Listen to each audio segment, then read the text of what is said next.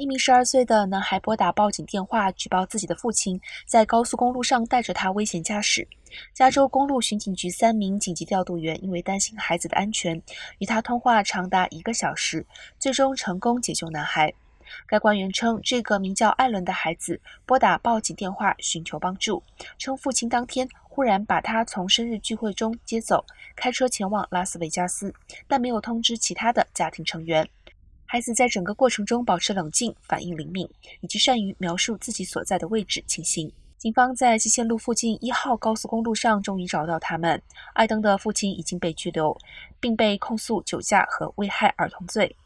艾登已经安全回到家中。